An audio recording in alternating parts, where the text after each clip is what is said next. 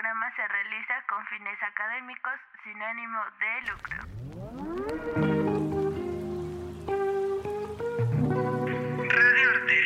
Radiarte. Radiarte. Radiarte. Radiarte. Radiarte. Radiarte. Radiarte. Radiarte. Voces por la educación.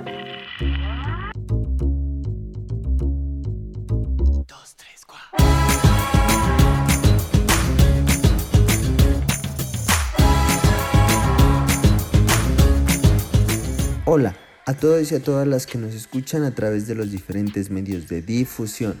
Esperemos que estén muy bien. El mundo, así como el arte, es inmenso y solo nos hace falta unas cuantas cosas para empezar a crear. Así que acomódate, que ya empezamos. Bienvenidos a Radiarte.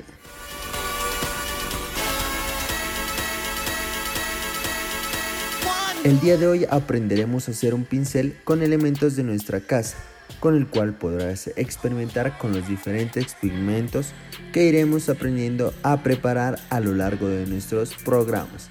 Te recuerdo, los materiales que necesitas para esta actividad tenemos diferentes opciones, así que escucha con mucha atención. Opción 1. Un lápiz viejo que aún tenga la parte metálica donde va el borrador. Un alicate, pinza o algo para ajustar. Cabulla, pelo sea de algún animal, muñeco o persona. Colbón y tijeras. Opción 2. Cabulla, pelo que sea de algún animal, muñeco o persona. Colbón. Tijeras. Un palo delgado. Un pedacito de tela delgada. Un trocito de alambre del tamaño. Para la esponja. Espuma o un pedazo de esponja amarilla. Tijeras, palitos de chuzo o ramitas delgadas de algún árbol.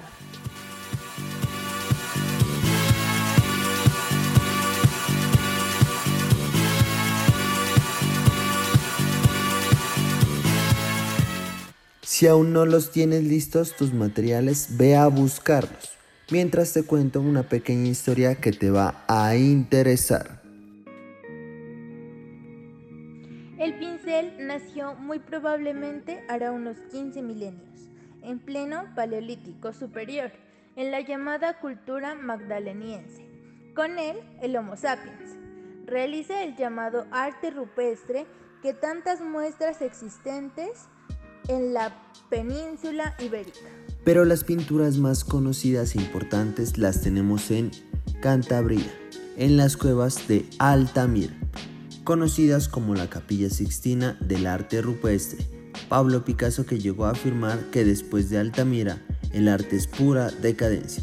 Fueron descubiertas en 1869, no precisamente por el señor Marcelino de Sautuola, como afirma la historia, sino por su nieta. Ella y su abuelo habían entrado en una hendidura de la roca que hasta entonces había permanecido oculta y de pronto la niña empezó a gritar, Abuelo, abuelo, en las paredes hay animales pintados. Aquellos humanos que vivían en las cuevas, que se vestían con pieles, que eran conocedores del fuego y de su conversación, que cazaban juntos y enterraban a sus difuntos y que empezaban a experimentar el sentido de la sociabilidad, iniciaron la decoración de las paredes de sus habitáculos, reflejándose ellos mismos, sus manos, los animales que conseguían, las herramientas para darles caza, posiblemente en una de las primeras manifestaciones para marcar territorio e incluso de cariz religioso pensando que lo reflejado en sus paredes lo conseguirían para comer y en definitiva para seguir subsistiendo. Aquellas pinturas que se han conservado hasta nuestros días fueron realizadas con pinceles muy rudimentarios, es cierto, pero pinceles al fin y al cabo. Seguramente se trataba de ramas delgadas con un mechón de pelos atados a un extremo, posiblemente del lomo o de la cola de los uros aquellos inmensos bóvidos que cazaban, ya extinguidos y que fueron los precursores del buey que conocemos hoy en día y que el hombre domesticó en Asia, hará unos 10.000 años atrás.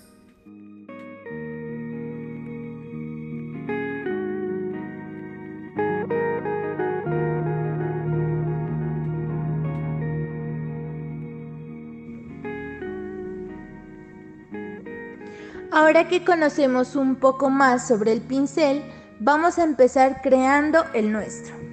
Te enseñaremos tres maneras diferentes para elaborarlos. Elige la que más se te facilite o si quieres puedes hacer los tres y experimentar.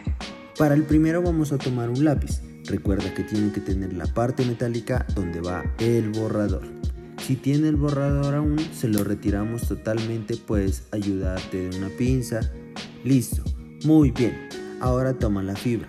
Recuerda que puede ser cabulla, pelo natural o sintético. Tomamos la cantidad y la longitud de la cual queramos que sea nuestro pincel. Deja un centímetro de más para que luego al cortarlo te quede al tamaño que deseas. Doblas las fibras a la mitad y colocas un poco de colbón en el hoyo, donde iba el borrador de lápiz. Ahora introduce la fibra por el lado doblado, con la ayuda de una pinza o alicate. Aprieta la zona metálica del lápiz y deja reposar hasta que se seque. Una vez seco puedes darle la forma que quieras con una tijera. Para el segundo vamos a tomar un palito de pincho o una ramita de árbol del tamaño de un lápiz. Si es de un árbol, vamos a limpiar muy bien toda la ramita. Si tiene corteza, se la vamos a retirar. Ahora toma un pedazo de tela de unos 5 centímetros de largo o más de la mitad de un lápiz aproximadamente y 2 centímetros de ancho. Toma las fibras y pégalas con colbón sobre la tela dejando parte de la fibra por fuera. Déjala secar una vez seco, Toma la tela y pégala de la punta de la ramita envolviéndola sobre sí. Déjala secar muy bien.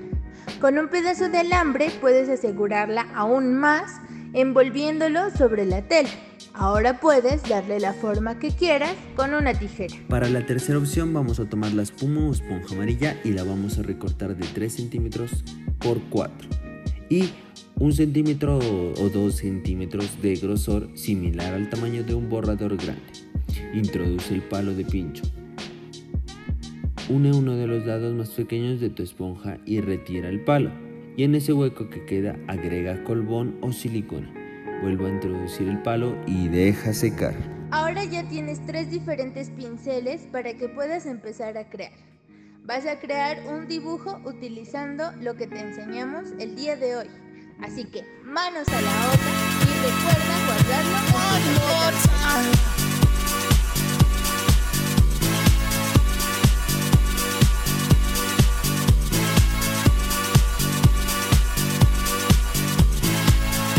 Bueno, mis pequeños y grandes artistas, recuerden que para crear cualquier cosa que nos rodee la podemos utilizar. Los esperamos en nuestra próxima misión y recuerda que el cielo es el límite.